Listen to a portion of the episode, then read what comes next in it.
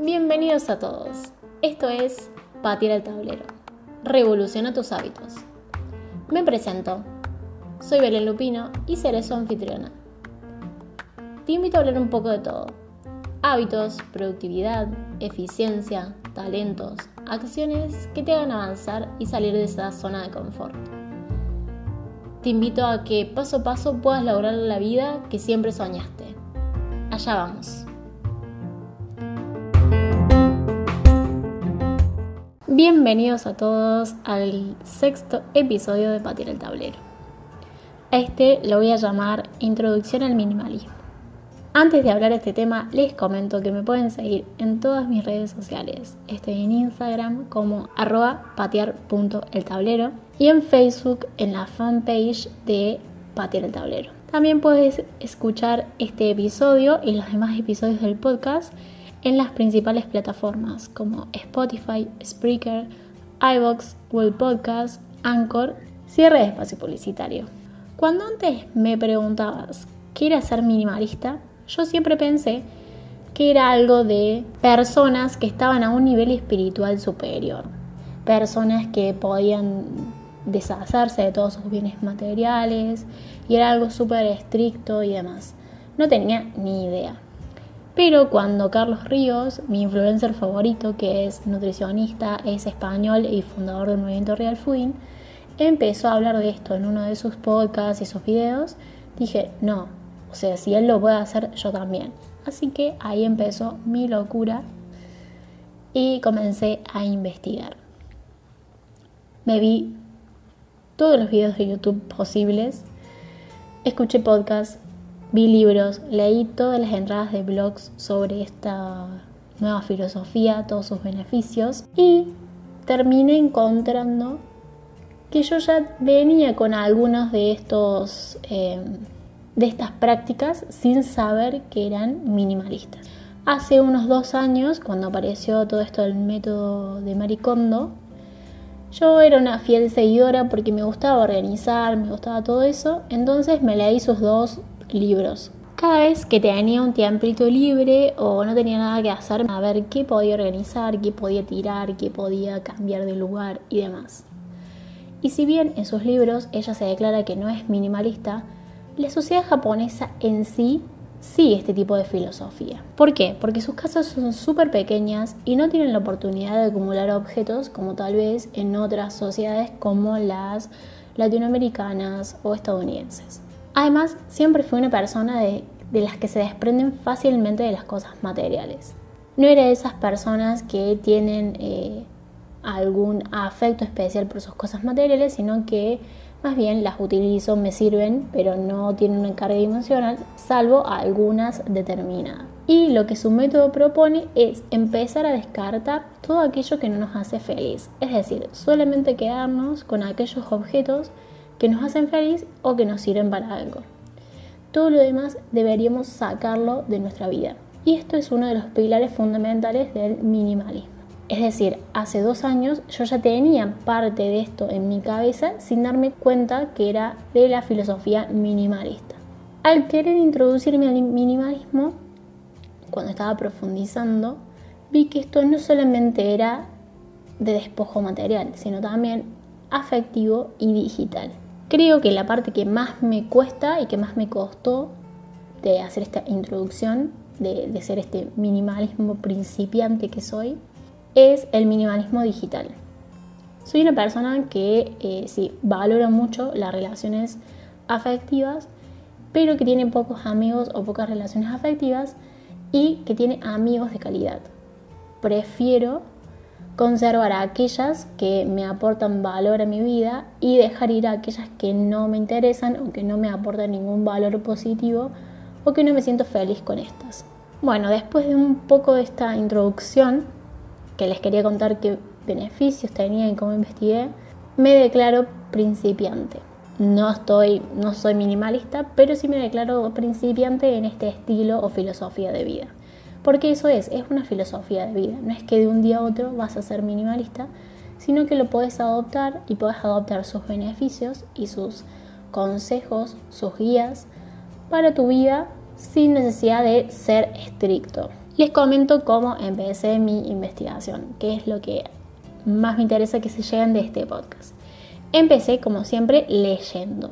Leí libros, leí guías, leí blogs, leí todo para poder diferenciar si había algunos diferentes tipos de minimalistas, porque yo veía que había personas en los videos que vivían con lo que tenían en un bolso y había otros que tenían su propia casa, que tenían objetos, eh, digamos, hay diferentes tipos de minimalismo y niveles, porque también me parecía que esta filosofía se podía aplicar a todos los aspectos de la vida, ya sea que tengas una familia, que vivas con otras personas y que esas personas no lo sean, que tengas hijos y demás.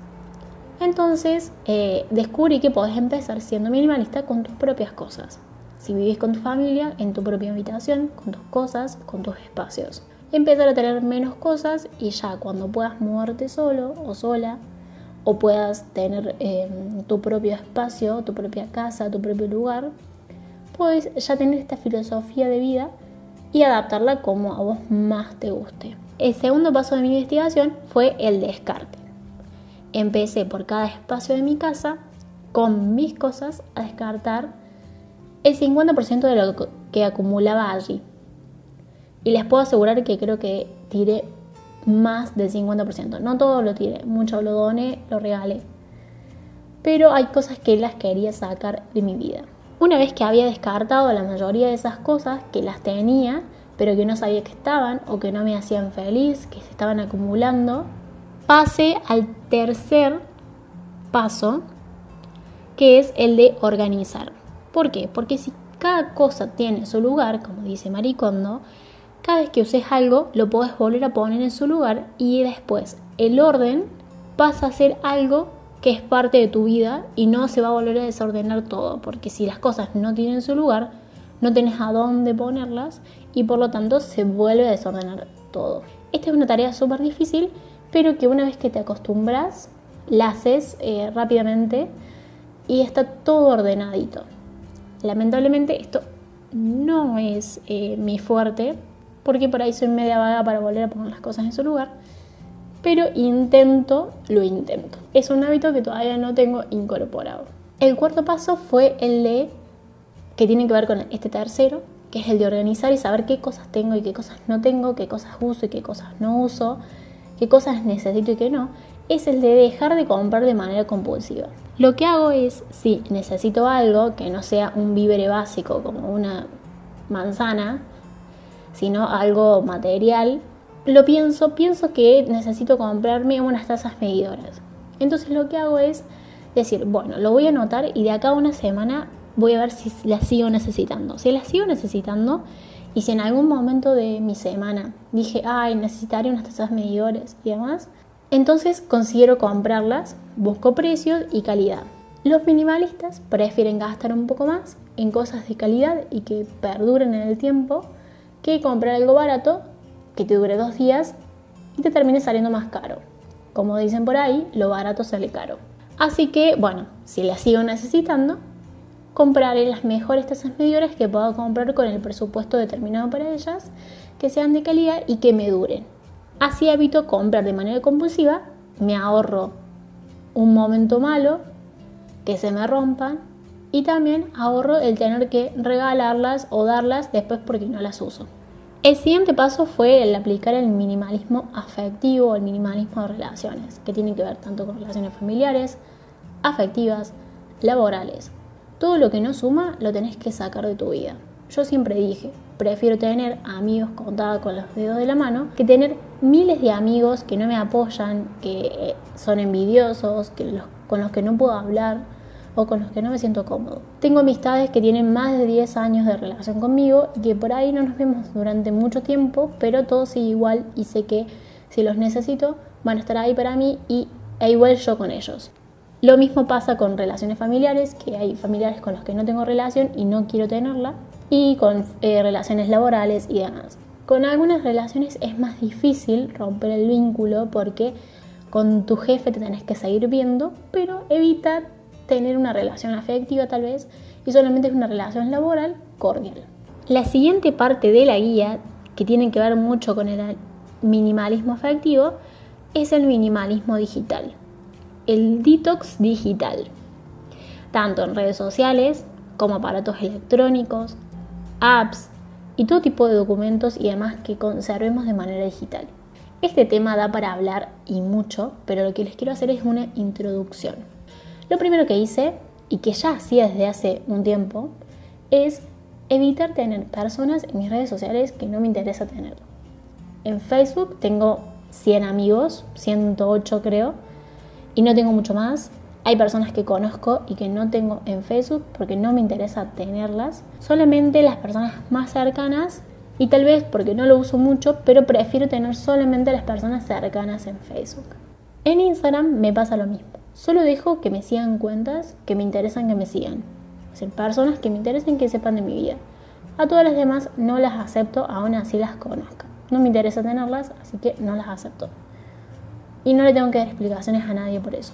Y sigo tanto a personas que me interesa seguir, como familiares, amigos y otro tipo de relaciones. Y además cuentas que me aporten valor, ya sea cuentas que me aporten un contenido que quiero aprender o tal vez tiendas o alguna cuenta que me divierta, que me entretiene, que me gusta su contenido. Todo aquello que me aporte lo tengo, todo lo que no lo elimino. Pero no solamente Instagram y Facebook, también YouTube. No te das una idea de la cantidad de canales de suscripción que acumulas cuando tenés más de 7 u 8 años en YouTube y pones suscribirte a todo.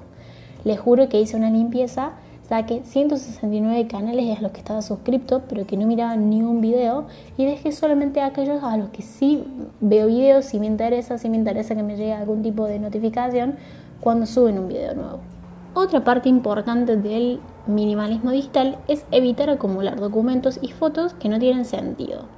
Yo lo que hago es una vez a la semana sincronizar los documentos y fotos importantes en la nube y los elimino, tanto de mi computadora como de mi celular. Si alguna foto que me enviaron o lo que sea no me interesa, no la descargo. Y si la descargo, la elimino ahí nomás para que después no se me guarde en la nube y no tenga que cargar con esa foto. El minimalismo y la desintoxicación digital son aliados de la productividad. Si quieren que les hable de esto, en algún otro episodio, me lo dicen porque a mí posta me sirvió mucho. Yo antes me sentía presa de mis redes sociales, de mis relaciones, de mis cosas, y ahora yo decido quién se queda y quién se va. Qué elimino, qué dono, qué tiro, qué me hace feliz y qué no me hace feliz. ¿Y vos qué esperas para ser feliz? Si te gustó este episodio, me podés mandar tu comentario o sugerencia a mi Instagram, arroba patear.eltablero o a la fanpage patear el tablero. La consigna es que me digan qué es lo primero que harían al volverse minimalistas o al aplicar esta filosofía a su vida o qué beneficios quieren que ésta les dé a ustedes. Te prometo que si te animas a probar esta filosofía, te va a cambiar la visión de la vida. Pueden dejarme sus sugerencias, comentarios y también decirme si quieren que siga hablando del minimalismo como principiante y desde, desde mi experiencia. Esto es todo por ahora, no quería que fuera demasiado largo, pero quería que sepan que esta filosofía de vida puede traer muchos beneficios, eh, entre ellos bajar la ansiedad, estar menos estresado en casa, ahorrar mucho dinero y el beneficio que creo que es el más importante, ser más felices. Gracias por escucharme y espero que tomes las riendas de tu vida. Que sepas que haciendo una acción por día podés cambiar tu vida y tener esa que siempre quisiste. Esto fue Patir el Tablero. Yo soy Belén y nos vemos en el próximo episodio. Chao, chao.